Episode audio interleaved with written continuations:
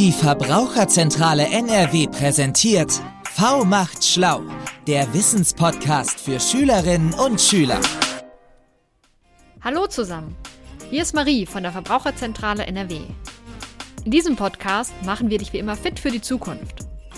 Heute geht's bei uns mit unserer Reihe zum Thema Online-Shopping weiter.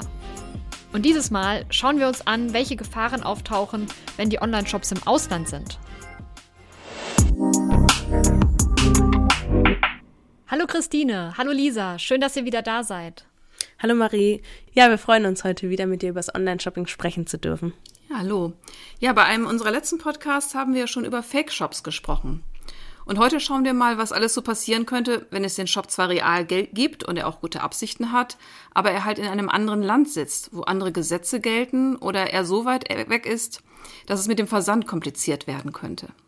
Ihr ahnt es wahrscheinlich schon, auch hier spielt das Impressum mal wieder eine wichtige Rolle. Denn dort lässt sich erkennen, in welchem Land und in welcher Stadt der Online-Shop sitzt. Allerdings ist das nicht immer so einfach. Also vor allem, wenn man nicht klassisch über den Internetbrowser geht, sondern über eine App bestellt. Also ich habe letztens das Impressum von so einem Online-Shop mal im Internet gesucht und nichts gefunden. Da scheint es dann nur eine App zu geben. Ja, da muss man einfach sagen, dass weltweites Online-Shopping auf den ersten Blick super klingt, auf den zweiten Blick aber ganz schön tricky sein kann. Gibt es nicht gerade diesen Trend, dass es in einigen Shopping-Apps so krasse Angebote gibt? Je mehr man da kauft, desto mehr Rabatte gibt es und so?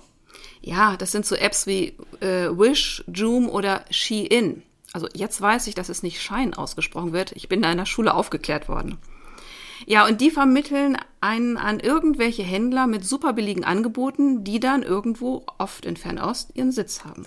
Ja, das sind dann so Plattformen, die zum Beispiel in Kalifornien, Lettland oder China sitzen. Es gibt auch Verkaufsplattformen mit typisch deutsch klingenden Namen, bei denen man nicht direkt vermutet, dass die Firma eigentlich in den USA sitzt und billige Klamotten aus China anbietet. Ein Problem mit der Ware aus Asien ist halt oft die Qualität. Also hier gibt es den TÜV, der äh, überprüft die Produkte, ehe sie auf den Markt kommen dürfen. Wird aber unter anderen Bedingungen und Vorschriften hergestellt, dann kann es schon mal vorkommen, dass eine Lichterkette geliefert wird, die dann durchschmort und Feuer fängt. Oh, das ist heftig. Und auch krass finde ich Kosmetikprodukte für Haut und Lippen, die nicht nach unseren Maßstäben überprüft wurden und gesundheitsschädlich sind. Also schlechte Qualität will man ja auf keinen Fall haben. Ja, also ich hatte neulich einen Schüler, der wollte sich für seinen Roller ein Ersatzteil bestellen und hat sich riesig über einen günstigen Preis gefreut. Und als das Teil ankam, da hat es hinten und vorne nicht gepasst und er hatte echt viel biegen und improvisieren müssen, um seinen Roller damit zum Laufen zu bringen. Und ja, schließlich hat er eingesehen, dass er damit garantiert nicht durch den TÜV gekommen wäre und wollte es zurückschicken. Nur hätte der Rückversand ein Mehrfaches des bezahlten Preises gekostet. Das ist einfach super ärgerlich. Und oft lohnt sich gerade bei den billigpreisigen Produkten die Rücksendung auf eigene Kosten gar nicht.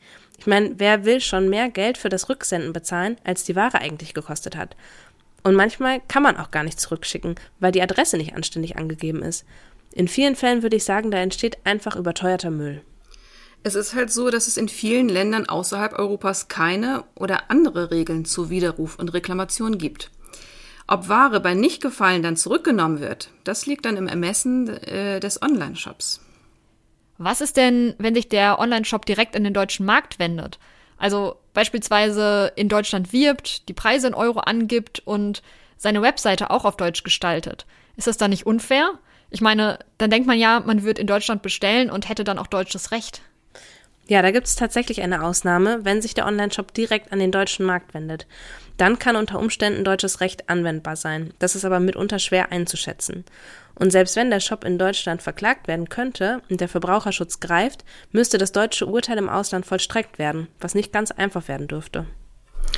Ja, natürlich hätte der Shop es am liebsten, wenn ich die Ware wieder zurück nach zum Beispiel China schicke, auf meine Kosten.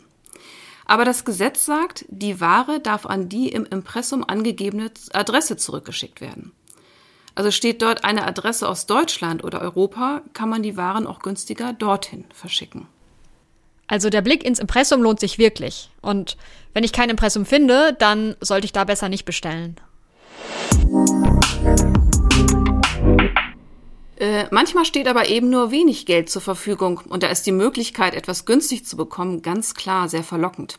Auch wenn man weiß, dass die Qualität nicht so wahnsinnig gut sein wird.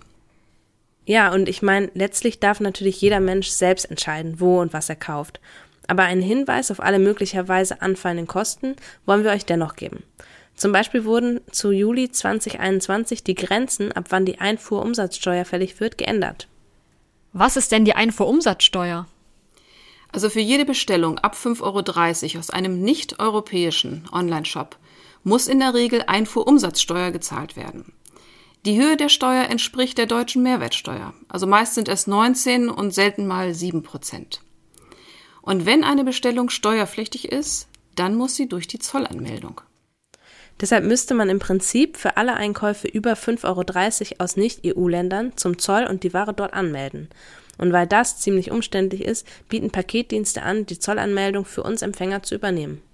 Aber dafür verlangen sie natürlich Servicegebühren oder Auslagepauschalen. Also das heißt, wer die Auslagenpauschale des Paketdienstes, die je nach Unternehmen bei etwa 6 Euro liegt, sparen möchte, kann also die Ware selbst verzollen. Die Ware wird dann aber nicht nach Hause geliefert, sondern muss beim Zollamt abgeholt werden. Und wenn man das nicht macht, wird diese Gebühr eben vom Paketdienst erhoben und hat nichts mit dem Zoll zu tun. Aber selbst wenn ich zum Zoll gehen wollte, wüsste ich ehrlich gesagt gar nicht, wo die nächste Zollstelle ist.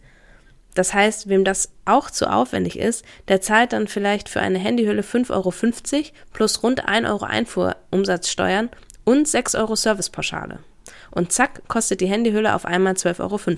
Ja, okay, das ist dann natürlich schon ein anderer Preis. Dann würde ich mir auf jeden Fall zweimal überlegen, ob ich die Handyhülle wirklich kaufe. Ja, auf jeden Fall. Und dann verlangen die Zollstellen außer den Einfuhrumsatzsteuern auch noch zusätzliche Zollgebühren. Das ist dann der Fall, wenn ich mit meiner Ware und den Versandkosten zusammen über 150 Euro komme. Also wenn ich nochmal laut rechnen darf.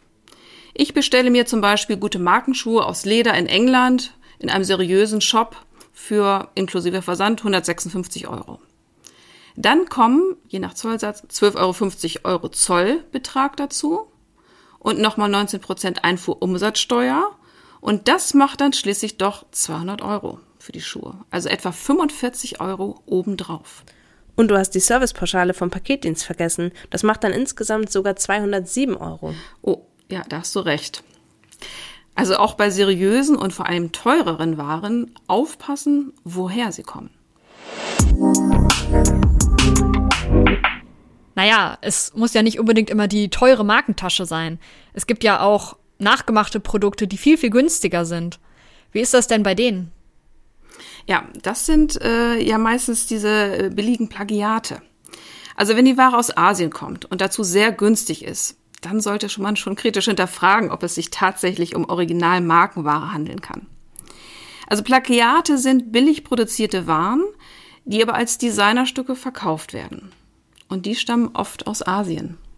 Teilweise warnen die Markenhersteller auf ihren Internetseiten vor Plagiaten und vor Online-Shops, die nur Fälschungen anbieten, denn ein nachgemachtes T-Shirt ist illegal. Ja, zu dem Thema hat mal eine Schülerin erzählt, dass ihre Mutter für sie ein Harry Potter-Kostüm günstig bestellt hat. Die Ware ist aber dann beim Zoll als Plagiat aufgefallen. Das Kostüm kam nie bei ihnen an und sie sollten sogar noch Vernichtungsgebühren bezahlen. Wow, das ist heftig. Ja, und im Endeffekt kaufen viele die Ware dann doch noch ein zweites Mal. Und das ist weder gut für den Geldbeutel noch für die Umwelt.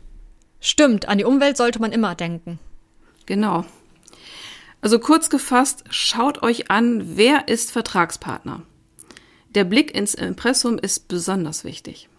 Und beim Online-Einkauf weltweit fallen oft zusätzliche Gebühren an. Das kann teurer werden, als man denkt. Okay, also vielleicht sollte ich mal darüber nachdenken, ab und zu mal wieder in einen Laden vor Ort zu gehen, anstatt über irgendwelche Apps zu bestellen. Vielen Dank an euch beiden für die ganzen Infos und bis zum nächsten Mal. Macht's gut. Tschüss, Marie. Ja, tschüss. Das war's mit unserer Reihe zum Online-Shopping. Beim nächsten Mal geht's wieder um Energie. Wir schauen uns an, woher eigentlich die Wärmeenergie kommt. Schaltet dazu gerne wieder ein. Bis dann! Thank you.